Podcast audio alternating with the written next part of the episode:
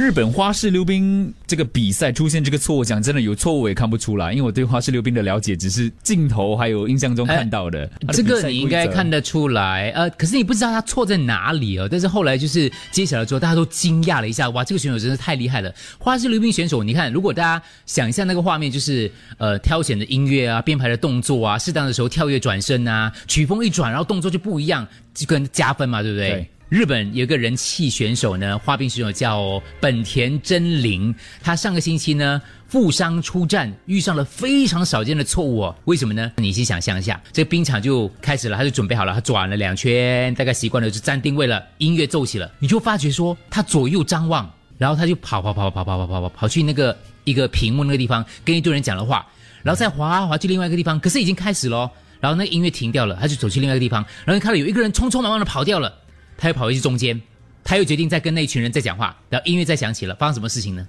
错的歌，对，播错歌。他本来是要播《拉拉链》的，他练习的这个参赛作品是《拉拉链》里头那个呃噔噔噔噔噔噔噔噔噔噔噔啊，没有想到呢，音乐响起的是 Lady Gaga 的《I'll Never Love Again》，哇，就比较动感是吗？因为不是《能 I'll Never 改 Again》是也是慢歌来的，也是慢歌，只是就不一样的曲风了。你也不能改啊，因为你已经设计好了。对，然后为什么他跑去跟那群人讲呢？因为那群是播放音乐的，他刚想说我播错了，他说啊，可是你给我那 Time Drive 就这个而已啊，没有，他就赶快滑去另外一边跟他教练讲，可是他教练进不去女子那个欢更衣室，因为你们你们全都是女选手在里面，他教练进不去，然后找不到那个柜子，找不到他那个东西。可是问题是，他们赛场有一个规定，在一分钟之内，如果你不开始的话，等于你弃权。所以他就一面跳一面想那个招式要怎么变化，要在哪里跳之类的，马上现场。当然这首歌哈，就是如果大家有看那个 Lady Gaga 那部电影的话，就也是首慢歌来的一首情歌，很感情浓郁的情歌来，I'll Never Love Again。然后呢，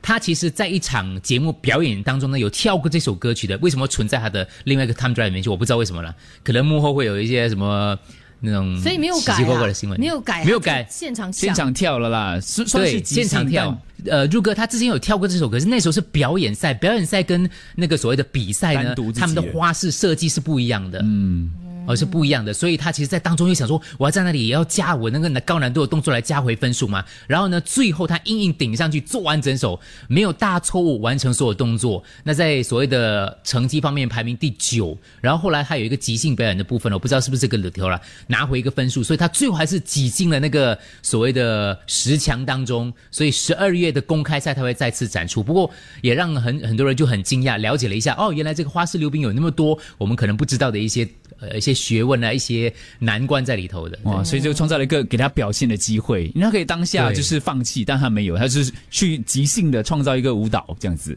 而且他是负伤出战的，所以日本媒体跟日本观众都觉得说，这种精神可嘉尤其是在比对比赛前的这种心理素质很重要的。可是他都已经到那个状况了，他只有一两个选择，一就硬着头皮上，一就弃权。那你不可能弃权呢、说回我们上次广播歌王一样的，其实很多时候，如果你参加比赛，真的临场真的要靠一点，还要靠一点运气。一点点麦克风可能会出一点问题，或者是现场出一点状况。所以临场反应要快，更好。这是应该是他人生当中非常挣扎的几分钟时间，一面滑一面想，到底我为什么会拿错 thumb drive？还还要想怎么跳，哎，不可以，他要忘记这个问题，